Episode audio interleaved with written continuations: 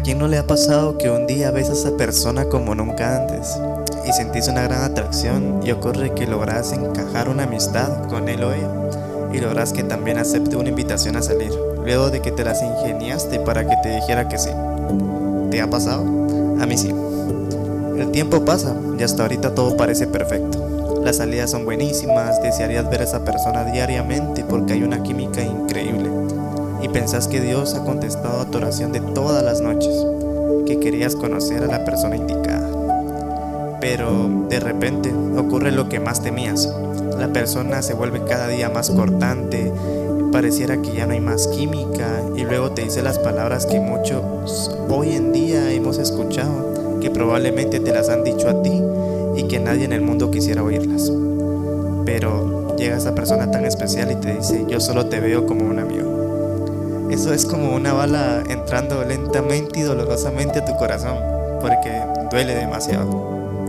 Me ha pasado, si te soy sincero. Y luego viene lo que muchos hoy le decimos los bajones, es decir, esos momentos que te sentís emocionalmente hablando por el piso y empieza una especie de discusión, conversación o preguntas hacia Dios, porque sentías que Dios estaba a tu lado y tenías el pensamiento de que todo iba a salir súper bien. Y es ahí cuando cobra vida la palabra que nos dice que nuestros planes no son parecidos a los de Dios, que los pensamientos de Dios nos sobrepasa totalmente. Esto me dice que Dios desea lo mejor para nosotros porque Él, más que nosotros, tiene un deseo apasionado por darnos un fin bueno y su deseo no cambia, se mantiene. ¿O te ha pasado que llegas a un momento en la vida en que decidís ya no intentar nada porque te has desgastado emocionalmente y te sentís cansado hablando en materia de amor. Lo has dado todo y Dios ha sido testigo de lo que has hecho. Entras a la etapa de la resignación. Creo que todos en algún momento, o por lo menos la mayoría, decidimos palabras como yo quizás tengo el don de la soltería. O lo que es peor, vienen tus días y te dicen, te quedarás solo para vestir santos. O te preguntan cada Navidad cuándo llevarás alguna pareja a las fiestas. Y es en ese momento en que menos quieres pensar en eso, porque has fracasado rotundamente. Aunque muchos digan lo contrario, el amor puede llegar a cansarte emocionalmente si lo estás dando en la dirección incorrecta. Hay una generación completa que está agotada emocionalmente. Eso mismo hace que ya no quieras buscar algo serio para tu vida o por lo menos desearlo en algún futuro, porque temes fracasar en el amor. Sueles ser muy sentimental y quizás llegar a fracasar te aniquilaría y tú no deseas eso. En muchas ocasiones ocurre que la insatisfacción del corazón ante la soledad da lugar a que busques llenura en lugares equivocados. Puede ser una relación personal, no necesariamente alguien que quiera un noviazgo, sino un amigo que te lleve a malas decisiones puede ser el alcohol y las drogas, ya que encendiste la necesidad en tu vida de ingerir alguna sustancia para poder sentirte aliviado ante lo que está pasando. Aunque te preguntes, ¿de verdad alguien puede llegar a caer en esto por un fracaso amoroso? La respuesta es un rotundo sí. Hay personas que van literalmente por las calles buscando cómo poder satisfacer el corazón ante el vacío. Tú podrás alimentar el vacío, pero solo será por un momento. Llegarás a casa y te acostarás en tu cama sintiendo la misma hambre con la que saliste hace unas horas. Y todo lo que hiciste será en vano porque sentirás o la misma o muchísima más hambre. Porque ahora el vacío es más grande y crece cada vez más a la hora que intentas llenarlo con tus fuerzas. Hay vacíos que ningún amigo, ningún padre, ni siquiera un pastor podrán llenarlo. La tarea de llenar vacíos es totalmente del Espíritu Santo y cuando le das cabida en tu vida, Él va en busca de tus vacíos para llenarlos. Es tan interesante que luego de que te llene un vacío, va en busca de otro vacío hasta que lleguemos a estar completamente plenos en Él. Hay una diferencia abismal entre la felicidad y la plenitud. La plenitud es no necesitar nada más porque ya estás completo. Dios quiere que seas pleno en Él y no tengas la necesidad de buscar la plenitud fuera de Él. Permitile hoy al Espíritu Santo entrar en tu vida, que Él te llene en tu soltería. Solamente decirle lo que necesitas, sé brutalmente honesto y decirle lo que sentís ahora en este momento, porque Él es un experto en escucharte. Aunque Él ya sabe lo que vayas a decir, Él es un experto y le encanta escucharte. Y si fuiste o serás no correspondido, está bien sentirse mal. Pero siempre ten en mente que Dios tiene planes de bien y te prometo que al final todo esto tendrá un sentido. No dejes que una mala experiencia nuble lo que realmente eres. Eres un hijo y una hija de Dios y tenés un enorme valor. Eres una joya. Eres la niña de los ojos de papá. Hola mucha, soy Nisi y el día de hoy les vengo a dar un consejo o les vengo a contar cómo fue que yo encontré mi propósito en la soltería.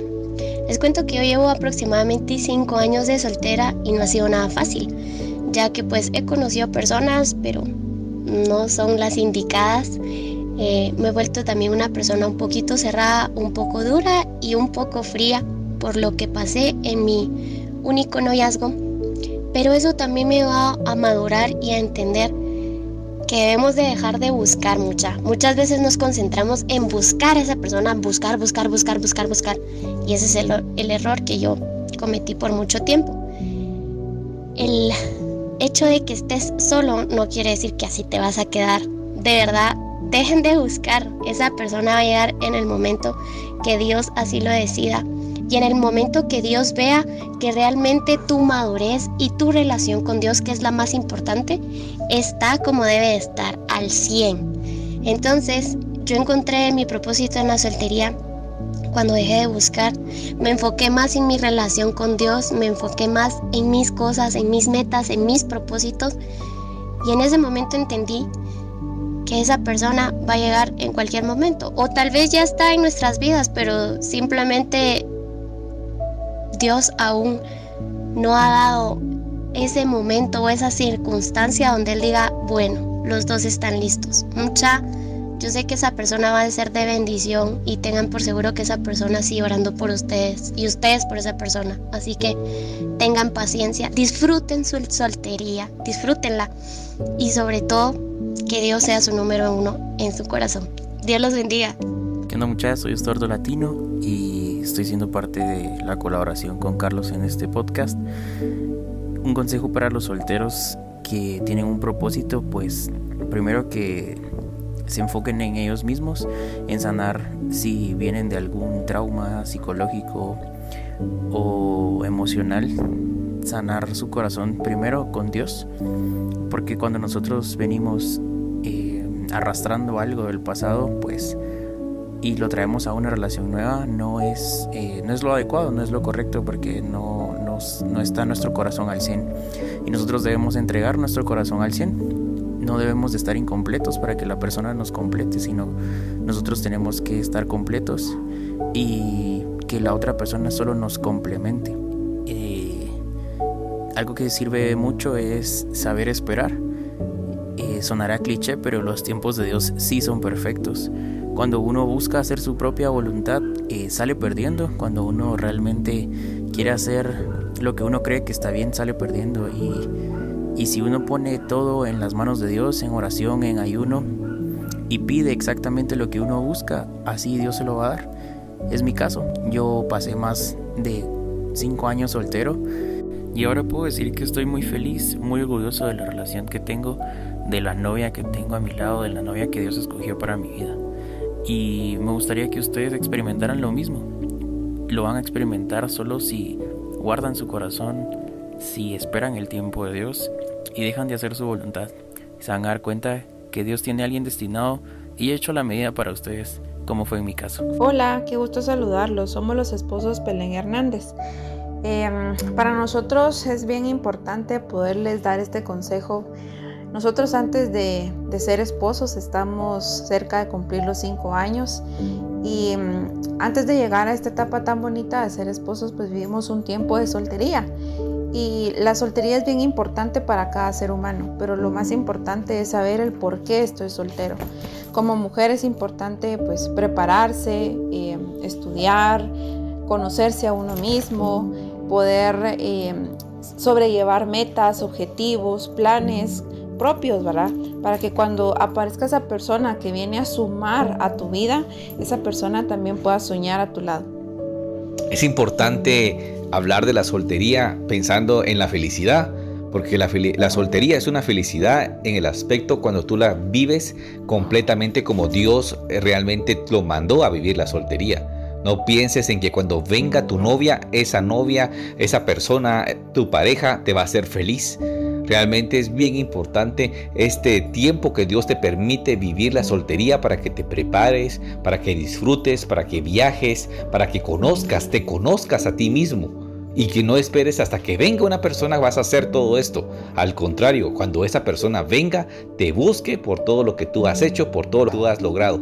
Así que te invitamos a que te tengas planes, que tengas proyectos en tu vida para que seas el mejor atractivo de la persona que va a buscar y que va a acompañar tu vida.